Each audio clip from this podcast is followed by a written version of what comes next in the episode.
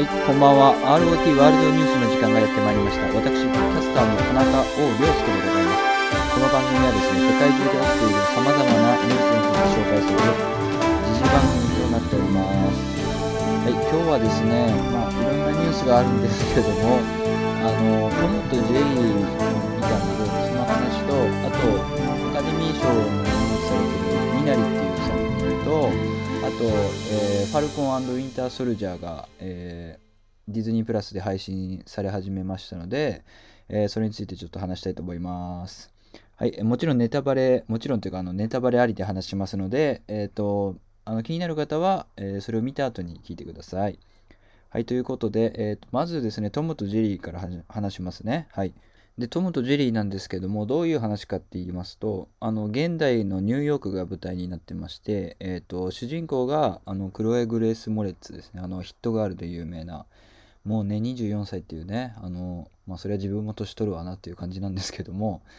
えっと、クロエちゃん演じる、えっと、ケイラっていうのがまあ主人公で、で、ケイラは、あのまあ、多分20代前半ぐらいだと思うんですけど、えっと、まあ、今働いてる仕事がまあ、なんかあんまりうまくいかないっていう感じで、えっと、ニューヨークの、まあ、高級ホテルに、まあ、忍び込んで、えっと、そのロビーまで行くんですけど、なんかロビーにその、なんか面接を待ってる風な、まあ、女性がいて、えーその女性にまあ釜をかけて、で、その女性っていうのは結構、あの、ロンドンとかの、あの有名なホテルで働いてた経験がある女性だったんですけど、えーその人から履歴書、まあ、あの、まあ、この辺はなんか、まあ、簡単に言うとオーシャンズ8みたいな感じで、えー釜かけて履歴書をもらって、なんかその人になりすまして、えっと、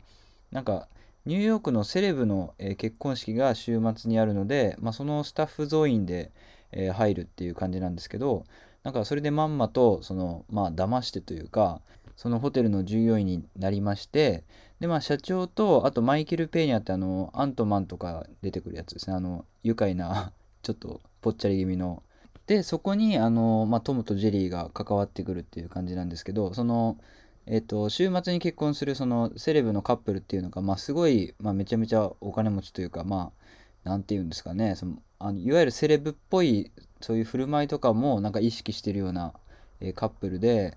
あの、まあ、ラブラブなんですけど、男の方は、あの、ちょっとバカっ、憎めないバカキャラみたいな感じで、まあ、女性は多分インド系なんですけど、まあ、そのカップルで、えっと、まあ、ケイラと、まあ、マイケル・ペーニャがお世話をするっていう感じなんですけど、あの、ビビップカップルなんで、あの、そのホテル本当は動物というか動物がペット禁止なんですけど、えーその2人がも、えーと連れてきてるペットも、まあ、あの乗客なんで特別にありにしてでちなみにその飼ってるペットっていうのがあのスパイクっていうトムとジェリーに出てくるあのなんですかねがたいがいいブルドッグみたいなのいるじゃないですか。あれがまあペットなんですけどあのそういう感じで結構あのトムとジェリーとかあのワーナーブラザーズのアニメに出てくるあのキャラクターのカメオ出演みたいなのも結構ありました。それでそうですね先にあのあの一応今回のあの実写版というか、まあ、実写とアニメの融合なんですけどあのまあ 2D アニメって言ってるんですけど、まあ、あの作ってる何ていうんですかね作り方はあの CG で作ってるんでうんなんかぶっちゃけこれを 2D アニメっていうまあ 2D な平面なんで 2D アニメなんですけどまあほぼなんなんなんかうまいうまい言語化が見当たらないんですけどまあでも手書きアニメじゃないっていうことですよね簡単に言うと。だからあの質感とかはちょっと違うんですけど、まあ、あの監督のインタビューとかを読むとできる限りそのオリジナルの、えートムとジェリーに近づけようとしてるっていうのを言っててまた確かにあのパ一番最初に見た時にトムとジェリーのこの実写版がやりますよっていうのを見た時にあちょっと違うなって思った人もいると思うんですけど、まあ、僕も思ったんですけど映画見てるとそこまでは気にならなかったというか結構、えーオリジナルをオマージュしてたりとかしててそこは結構面白かったです。はい、で、ストーリーの方はというとですね、その VIP カップル2人の、まあ、お世話をケイラとあのマイケル・ペーニャ演じるテレンスがやるんですけど、まあ、そこにそのホテルに、えっと、ジェリーが、まあ、忍び込んできて、まあ、部屋で好き勝手やってるわけですその勝手に自分のあの部屋とか作ったりね。あの見たことある。見たことない 人っているんですかねトムとジェリー。まあ見たことはあると思いますけどそのなんかあのちっちゃい部屋みたいなの作ってそこですごい、えっと楽しんでると。でそこに、えっと、トムもやってきてで部屋ですごいドタバタ騒ぎするんですけどまあ、その時に、えっとまあ、ちょっとうるさいっていう苦情があったから、えー、見に行けっていうふうにケイラが言われて見に行くと、まあ、トムとジェリーが、まあ、追いかけっこしてたみたいな感じで、まあ、その、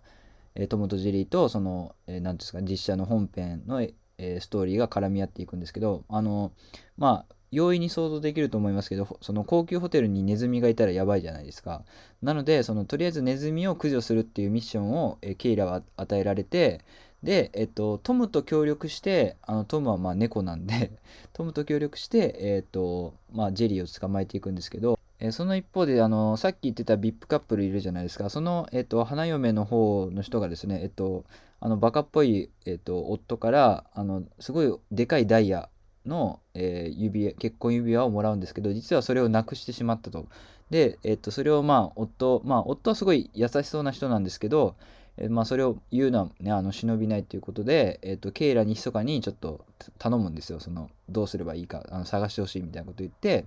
で実はそのダイヤをあの盗んでたのがあのジェリーなんですね。だから、あのー、まあ、ネズミ探すのミッションと、まあ、その指輪を探すミッションっていうのが2つあってで、えー、とまあなんだかんだありましてドタバタがね、えー、でケイラはそのジェリーに対してその指輪を返してほしいっていうことを言ってでジェリーもその指輪を探してるってことは知ってるんでまあジェリーはその何て言うんですかね根っからの悪人じゃないんでそのまあ盗んで盗んではいるんですけどだから指輪をケイラに返してあげてっていう時に、えー、とここでまたまた、あの、2人がドタバタ劇を始めましてなんかホテルのロビーで、まあ、めちゃくちゃ豪華なえー、ですかね天井のなんか吹き抜けというかねそういうところがあるんですけどそこでもうドタバタやりすぎてあのアニメでこうめちゃめちゃドタバタすると煙が出てこうなんか台風みたいになるじゃないですか。であれになって あのホテルの中が。あれになってホテルがめちゃくちゃになってでそのめちゃくちゃになった責任を、えー、マイケル・ペーニャが取らされるんですけどなぜかっていうとその VIP カップル2人が、えー、飼ってるその犬のスパイクいるじゃないですか。あいつのえ散歩に行かされてで帰ってきた時にちょうどそのトムとジェリーもいてでスパイクは、えーと、トムに因縁があるというかあのトムがこうバットで殴ってこう単行部とか、えー、スパイクに作ってたんであのスパイクはトムを追いかけてトムはジェリーを追いかけるっていうのでそのドタバタ劇になっちゃったんですよね。それで、えーと、マイケル・ペイには責任をまあ、取らされるみたいな。でホテル追い出されて、えっ、とマイケル・ペイニャがそのマネージャーだったんですけど、えっと、ケイラがあの履歴書はまあ嘘なんですけど、えっと、実績もあるっていうことで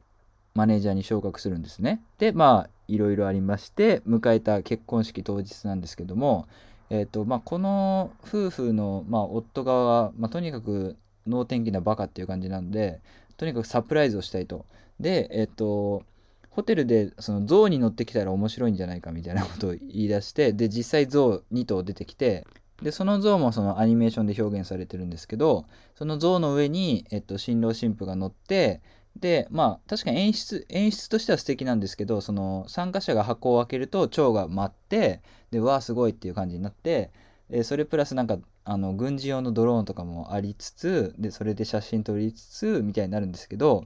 なぜかそこの会場に、えっと、トムとジェリーがまたやってきてでここでねもう本当にドタバタ劇するわけですよね。でなんでトムとジェリーがその場にいたかっていうとそもそもジェリーはその婚約指輪を、えーと、返す条件として、えーと、ホテルにいさせてほしいみたいなことをジェスチャーで、えーと、ケイラに説明してでケイラもまあそれを、まあ、了承してしてというか、まあ、トムもホテルにはいたいんでじゃあ2人ともホテルに、えー、と私がいさせてあげるからその代わり、えー、と2人仲良くちょっとその結婚式が終わるまでどっか行っといてみたいなことを言うわけですまあ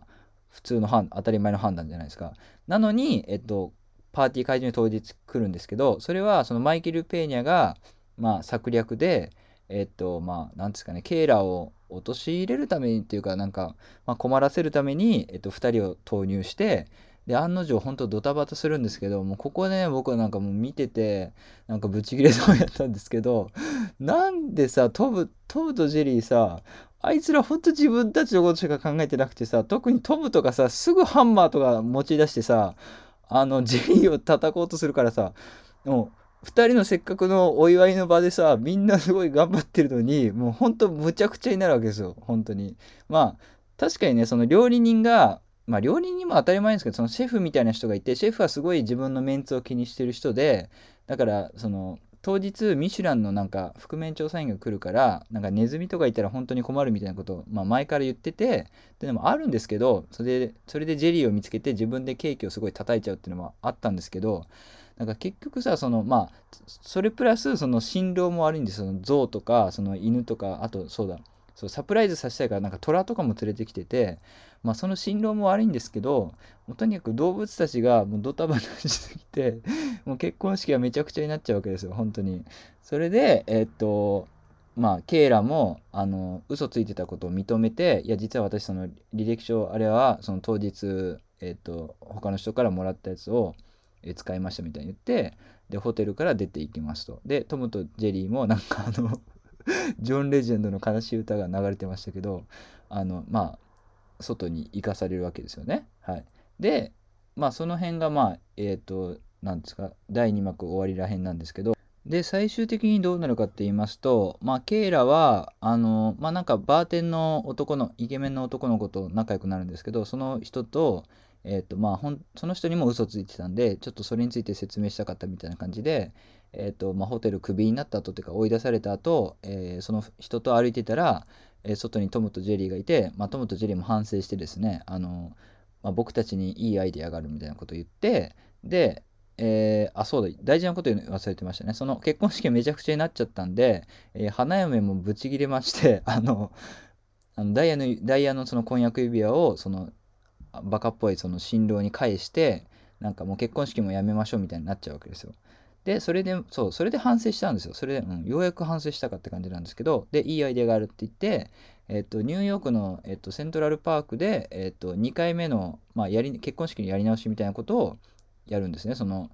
トムとジェリーがうまいことその花嫁を誘導してで、えっと、ケイラと、まあ、ホテルの人たちも、えっと、一緒に協力してっていう風にやるんですけど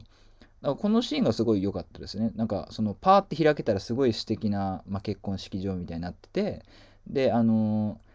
ー、結局マイケルまあこれは最近のあれだと思うんですけどマイケル・ペーニャもそこまで悪者としては描かれず最終的にはあの協力するしあのケイラが最初に、えっと、履歴書を、まあ、奪ったというか騙してその立場あのすり替わった女性もその出てきてというかケイラが紹介してあのこの人あのいいスタッフですみたいな感じで支配人に紹介してでケイラも、えっとまあ、多分ホテルに戻れましたみたいな感じで、えー、ハッピーエンドそのもちろんその結婚式もねあの2人も仲直りしてっていう感じで終わってました。でエンドロールの後に一応オチとしてそのあのこれ結婚式費用あの嘘だよねみたいな新郎が言っていやこれ本当ですみたいな感じのいやそれはどんだけ金かかってんだよって感じなんですけどっていうのが一応オチで終わってました。あの他にもですねそのトムとジェリーに出てくるブッチとかあの黒い猫とかあとドルーピーっていうあの眠そうな犬みたいにいるじゃないですか。あいつもなんか出てきたりして、まあ、そういう cameo 出演とかも楽しかったしまあちょっとね、うん、だからさっきも言ったんですけどいくらでねお前らめちゃくちゃしすぎでまあそれは当たり前なんですけどねトムとジェリーが現実の世界にいたら。まあ当たり前ですけどお前らめちゃくちゃしすぎだろっていうところでちょっとうんっていうとこあったんですけど、まあ、最終的には結構いい感じのあの普通に面白いコメディ映画だったと思います。そのトムとジェリー周り以外でも普通にその人間の何て言うんですかね人間のギャグシーン例えばなんかトムが最初ピアノ弾サングラスでピアノ弾いてなんか小銭を稼いでるんですけどその時になんか人間の人たちがあのあ目が見えない猫がピアノ弾いてるなんてすごいみたいなニューヨークはすごいなみたいなであの後々そのジェリーが邪魔をしてえっと、トムが目実は全然目が見えてるってことが判明するんですけどなんだよ目が見えてんじゃないかみたいな。ただの猫がピアノ弾いてるだけじゃ何もすごくねえよ金返せみたいな感じであの金返してもらったりとかなんかそういう感じでちょいちょい笑えるシーンがまあコメディ映画なんで当たり前っちゃ当たり前なんですけどその辺楽しかったですね。はい。えー、続きまして、えっと、アカデミー賞も有力って言われてます。あの作品賞とかにもノミネートされてる「ミナリ」っていう作品なんですけど、えー、最初にみなりっていうのはあのセリのことですね。あの春の七草にも入ってます。でみなりの方はですねまあ大体ストーリーがあるっていうかまああるんですけどそのストーリーを語るっていうよりはまあ大体どういったテーマだったかっていうのをちょっとネタバレで話したいと思います。まあ、ストーリーはざっくり言うと、えっ、と、韓国系の、まあ、移民の人たちが、えっ、と、アメリカの、田舎に、まあ、土地を買土地を買ってというかそこで農業を始めようとするんですけど、まあ、実はそこって全然その農業に向いてない土地で、えっと、全然うまくいかないみたいな。でそれで両親もそのお金がないんで共働きしないといけないので、まあ、おばあちゃんがまあやってきてでおばあちゃんと孫が交流したりとか、まあ、大体家族の話なんですけど、えっと、最終的にはですねあの結構信じることっていうのがテーマになっててあの時代的にはあのレーガン大統領の時代なんですけどあのその、えー、広いなんですか牧場地でその水を探すために最初にダウジングで、えっと、水を当てるやつってあるじゃん。ですかダウジングであのねあの金とか掘り当てるやつあるじゃないですか。あれでえっと水脈を見つけるっていうおじさんが出てきてまああけまああからさまに怪しいんですけど怪しいんでその映画の前半ではあの断るんですね。まあお金もかかるし。でも最終的にまあ本当に、えっと、家族はまどん底の事態に陥るんですけどその時最終的に、えっと、その人に頼んだりとかあとはその家族のお父さんがいるんですけどお父さんと一緒に、えー仕事をやってるアメリカ人のおじさんがいるんですけどその人は結構なんですかねあれキリスト教の、まあ、特殊な宗派なのかなんかわかんないですけどとにかくなんか悪魔払いとかしてる人で、まあ、ちょっと変わってる人なんですよ。でどう変わってるかっていうとあのまあ、キリスト教で、えー、と信仰する時にあのキリストがその十字架を背負って、まあ、丘を登るっていうのはあるじゃないですか。であれをなんか自分でもやってるみたいな感じでその韓国人のその家族がこうやって運転してる時になんか十字架をすごい引きずってる人がいてでそれ見てあの名前がポールっていうんですけどあポールだってなってえっとだからちょっと変人みたいな感じなんですねでもその最終的にはえっと一番苦労してるのがその家族の中でえっと妻の立場であるモニカっていう人がいるんですけどまあ、モニカが一番辛い思いをしててで本当になんかどん底で辛い時って本当にそういうなんか何、えー、て言うんですかねその変わったことに対してもその信仰というか、えー、そういうよりどころがないと、まあ、生きていけないっていう感じを描いていてあのすごい浅い感想なんですけど 深いなって思いました。はいちなみにこの監督が、えーと、リー・アイザック・チョン監督っていうんですけど、えー、この人が、えー、君の名は」のハリウッドの実写版の監督になってます。で結構ねそのおばあちゃんと,、えーと、孫というか、まあ、男の子の交流で笑わせたりとか結構笑えるシーンも多くてで人も結構あのちっちゃいシアターだったんですけど入ってましたねやっぱりアカデミー賞効果というかはい。っていうのがミナリでした。はい。続きまして、えっ、ー、と、ディズニープラスで配信されて、今日から配信されてます、ファルコンウィンターソルジャーについて、まあ、軽く話したいんですけど、えっ、ー、とですね、えー、ファルコンウィンターソルジャーってマーベルシリーズの、えーと、フェーズ4の作品で、あのキャプテンアメリカとか、そのまあ、エンドゲームが終わった後の世界なんで、で、エンドゲーム見た方は、えー、もちろん知ってると思うんですけど、えキャプテンアメリカがその自分の盾ですね、あのシールドをあのファルコンに託すっていうところで終わってたんですけど、えー、でそこからどうなってるかっていう感じなんですけど、まあ、最初にちょっと言っちゃうとえっとあれを見たらあ2代目キャプテンアメリカってそのファルコンが継ぐんだなっていう風にまあ、見えるんですけどファルコンは実は継がないっていう選択肢をその今の段階ではしてて、えー、ファルコンはまあ一応アベンジャーズの一員としてめちゃめちゃバリバリ活動してて結構世間的にも名前が知れててあファルコンだみたいななって写真撮ってくださいって言ってファルコンもすごいノリノリで写真撮ってあげたりとかそういう面白いシーンがあるんですけどえっ、ー、と 1, 1, 話の最終あの1話のラストでえっ、とやっぱりよりそれもよりどころというかなんかその希望の象徴みたいなのが今までキャプテンアメリカだったんですけどまあそれがなくなってしまったので新しいその象徴を、えー、この国は必要としてるっていうことでなんか政府公認であの新しいキャプテンアメリカが出てきたっていうところで終わってたんですけどあのドラマのテイストとしてはあのキャプテンアメリカウィンターソルジャーみたいな感じで、えっと、ポリティカルスリラーみたいな感じですねポリティカルサスペンスみたいなその政治劇が、えー、関わってて、えっと、最近のドラマで言うと「ザ・ボーイズ」ってあったじゃないですか結構ああそこまでそのむちゃくちゃというかあの破天荒な感じでは今の段階ではそこまでしないんですけどなんかテーマ的にはなんか似たような感じになっていくのかなっていう印象を持ちましたね。あの普通に面白かった。あのアクションもバリバリやってましたし、